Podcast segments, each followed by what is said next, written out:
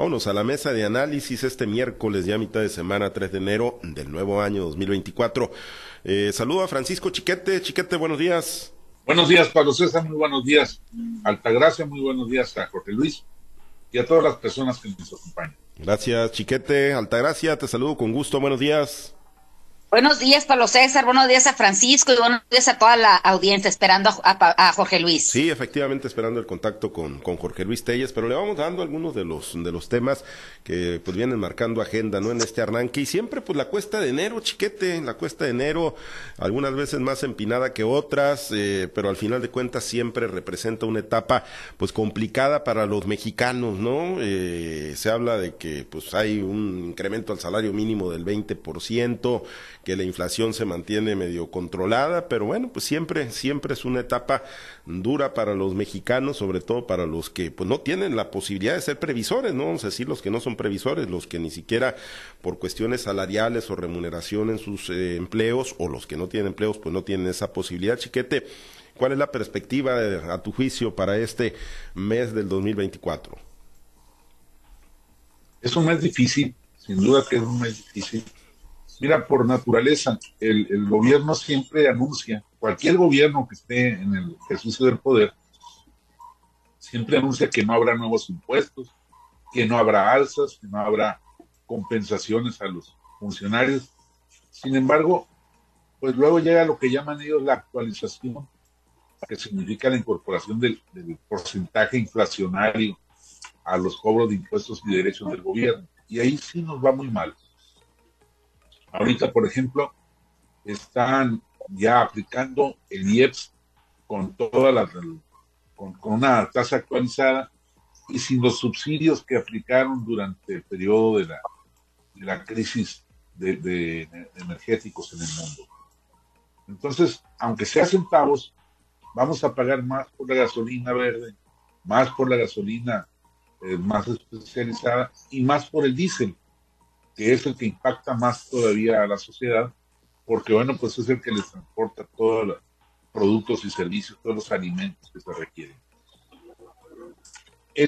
la política salarial es impecable del, presidente Andrés Manuel López Obrador. Ha logrado incrementos para la clase trabajadora que no se tuvieron en muchos años.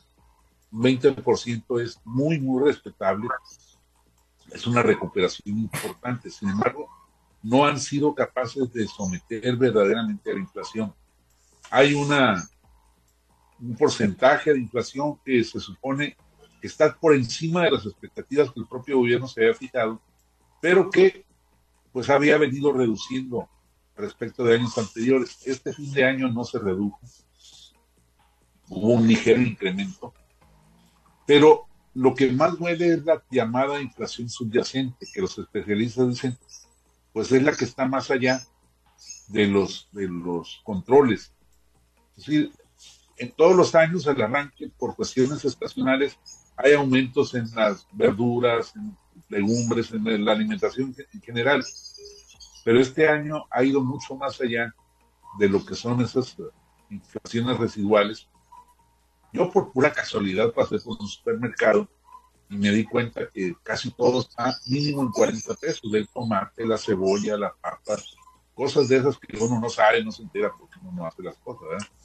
Pero yo creo que sí va a ser casualidad, no, te mandaron. Yo creo que sí vas muy seguido. Sí, yo, también, a ver, sí, ahí vale la pena la cota. No, no creo que haya sido casualidad. Y que hayas visto de reojo nomás a ver cómo estaban los creo precios. Que es casualidad. Sí, sí, hacía la pasada. Yo andaba buscando las cervezas, pero, pero mira. Déjaselo, déjaselo a Peña Nieto, eso de que Sí, que no era la señora de la casa. bueno. Y entonces. El caso es que todo está por, por encima de las posibilidades de la gente. Entonces, esto pues nos muestra porque es consistente, no es algo que haya ocurrido en el, invierno, viene ya desde el otoño, viene ya desde, varios meses atrás, y es una, un ritmo inflacionario que llegó para quedarse. Y eso es lo que más afecta a los trabajadores.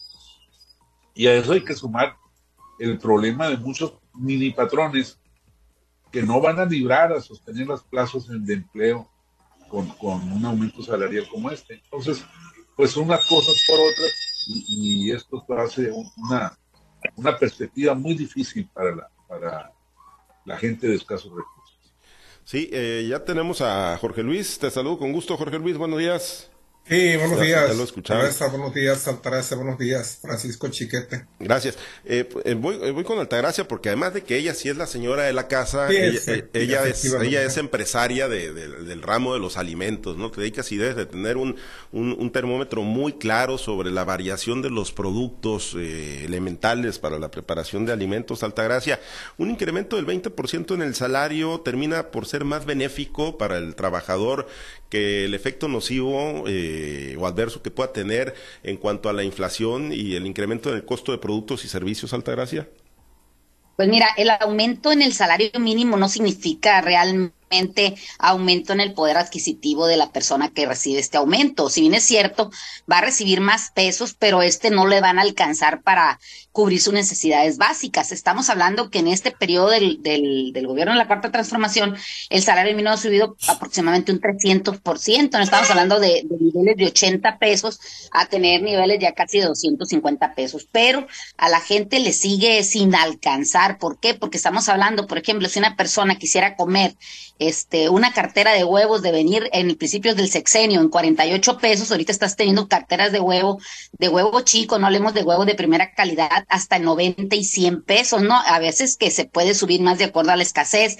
Estamos hablando que un kilo de carne que valía 140 pesos, ahorita está por encima de los 200 pesos. El pollo que venía siendo una proteína barata y de fácil adquisición para las personas, también ha subido mucho de precio. Entonces, estás hablando de precios de 40 pesos en el pollo a tener precios por encima de, de 100 pesos en algunos casos, dependiendo del corte de la pieza que, que tú pidas, ¿no? Entonces, sí tenemos que, que, ver que estos aumentos no significan realmente ese poder adquisitivo que tanto se, se señala o se menciona como un éxito del gobierno de la Cuarta Transformación. Creo que ahí no, si ellos hubieran sido capaces de contener la inflación que todos nos damos cuenta que existe en el país, pues otra cosa hubiera sido, si estaríamos hablando de una recuperación importante. Ahora, ¿a dónde va estos, este tipo de aumentos? Aunque a veces se satanice el tema de los empresarios, los empresarios tienen forzosamente que subir los precios para poder soportar este aumento, porque no nada más el aumento en la nómina del día, o sea, en la nómina de la semana, sino también tendrían que contemplar el aumento en el pago de los impuestos o en el pago de los servicios de seguridad social, tales como el Infonavit, el Seguro Social o la misma FORE, ¿no? Y podemos decir también el tema de los impuestos estatales, ¿no? Sin, sin contar los impuestos federales, porque esos finalmente se le retienen al trabajador. También con el tema de, de las modificaciones a la ley federal de trabajo, tenemos personas que, por ejemplo, al tener una antigüedad considerable en las empresas, pues se ausentan prácticamente por un mes de la empresa y esto significa que eh, se tenga que contratar los cubre descansos o los cubre vacaciones. Entonces, esto va aumentando la plantilla laboral y esto finalmente todo repercute en el consumidor final. ¿Por qué? Porque el empresario no la va a pagar de sus utilidades. Finalmente va a tener que hacer un ajuste en los precios para poder este, solventar este tipo de cargas laborales que se le vienen, ¿no? Ahora, también el tema de eh, las salsas que puedan tener los combustibles, aunque a veces puedan ser imperceptibles según o a visión de, de quizá de los gobiernos o tratándonos de disfrazar, el tema del diésel es un tema bastante importante. No, yo siempre he dicho que no impacta tanto el tema de la gasolina. ¿Por qué? Porque este país se mueve a través del diésel, o sea, el diésel para los transportes de carga para, para el mismo personal que, que asiste a trabajar a las empresas, porque se, tra se pueden trasladar en transporte público. Entonces, el tema del aumento de la gasolina impacta de la clase media hacia arriba, pero el clase, el, la Jorge Luis, eh, tú efectivamente, como lo apunta Chiquete, pues hiciste un, un, desglose y un análisis, análisis interesante sobre esta figura de la revocación de mandato, que ya es muy, muy probable, ¿no? Que vaya a estar vigente para cuando cumpla el gobernador Rocha su primera mitad del sexenio. No, no es probable, es segura. Uh -huh. Segura, porque seguramente lo va a aprobar la, la, la Cámara, la Cámara del Congreso. Pero pues mira, así como que tú digas que el gobernador esté temblando, pues excepto la participación de ese líder al que tú haces mención, que no pusiste su nombre, que evidentemente va a ser quien encabece, quien tome las banderas y quien encabece el movimiento para la renovación de, de mandato, se ve bien difícil, hombre. O sea, tres meses después de que, el gobernador termine su periodo, tiene que juntarse el 10% de ciudadanos eh, inscritos en el paro electoral que soliciten la renovación, la, revocación de mandato. Esto no va a ser posible si no hay un liderazgo que, que encabece ese movimiento, que obviamente lo va a haber. Si no se cumple ese 10% de ciudadanos, pues no hay revocación de mandato. Después de los tres meses, no se aplica la ley de revocación de mandato después de los primeros tres meses que el gobierno cumpla su, su, tercer año. Y luego viene el proceso de consulta. En el proceso de consulta tiene que votar el 40%, el 40% de, de la ciudadanía inscrita en el padrón electoral para que esto tenga, para que esto tenga, tenga vigencia. Al menos así lo dice la ley federal, ¿no? No sé si, si el mismo porcentaje se vaya a aplicar porque la ley se envió ayer, pero no se ha, no se ha socializado es probable que se aplique el, mismo, el mismo porcentaje. La ley federal dice que debe ser el 3% de ciudadanos los que participen en 17 entidades federativas de la República. Aquí le suben al 10%. Y no sé si el 40% se vaya a mantener, a mantener vigente. Si es el 40% de participación, pues prácticamente es una cantidad que difícilmente le alcanzas en una elección constitucional en una consulta popular, pues es más difícil todavía. Entonces, más bien un requisito, una formalidad del gobernador para decir que cumple con la ley.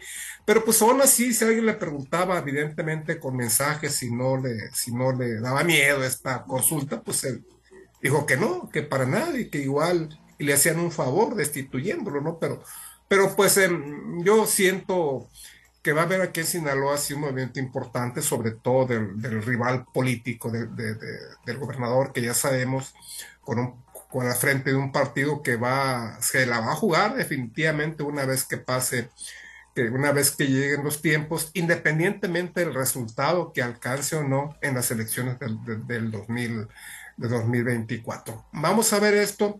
Y ahí está ya, ya habían, habían, exigido, ese mismo partido había exigido al gobernador que por qué no firmaba ya la ley de revocación de mandato.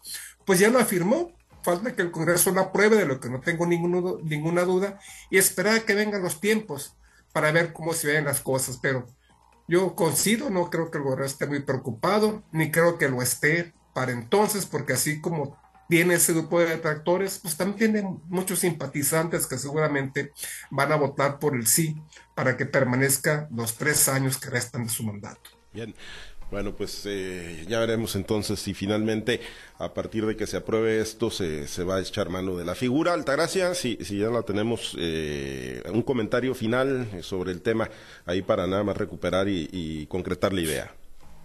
Pues mira, lo que yo considero, como, como decía al final que se cortó la comunicación, es el tema de cuánto le cuesta a los, a los este, ciudadanos este tipo de ejercicios. Realmente sirve para aumentar el, el tema de, de, la participación electoral en las elecciones, porque pedir prácticamente el 40% pues es pedir que vuelva a votar la gente que quiso votar en la vez pasada, o cómo no, no se respeta la decisión de las personas que se acudieron a, a, emitir su voto en el tema de una elección constitucional. Me parece que, que son varios juegos los que se ven en esta, en este tipo de leyes. Es un juego eh, para posicionar o reposicionar al personaje en turno, posicionar o reposicionar al partido en el poder, y realmente lo que menos sirve es para, para este aumentar la, la participación electoral en las elecciones. Me parece que, es, que son dispendios de recursos que en estos momentos hacen mucha falta y en el tema político en, lo general. Bueno, eh, ahí escuchamos todavía cortado, pero bueno, eh, nos despedimos, eh, pues pendientes, es una figura importante, es interesante que esté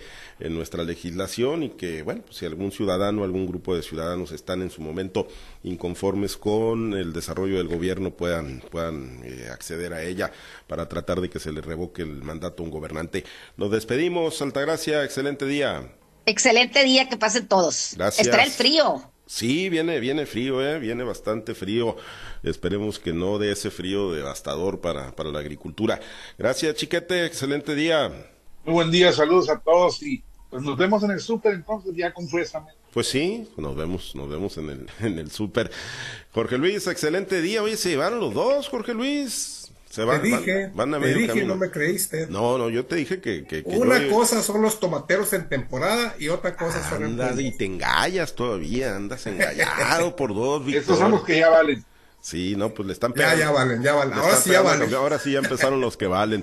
Sí, no, ya, ya, está, ya está muy comprometido. Estás cumpliendo tu deseo de fin de año. Ya está muy comprometido para los cañeros, pero bueno, pues todo puede pasar. Los algoneros ahí van también a medio camino ya rumbo a las semifinales. Bueno, pues nos vamos. Gracias, Jorge Luis. Gracias, compañeros.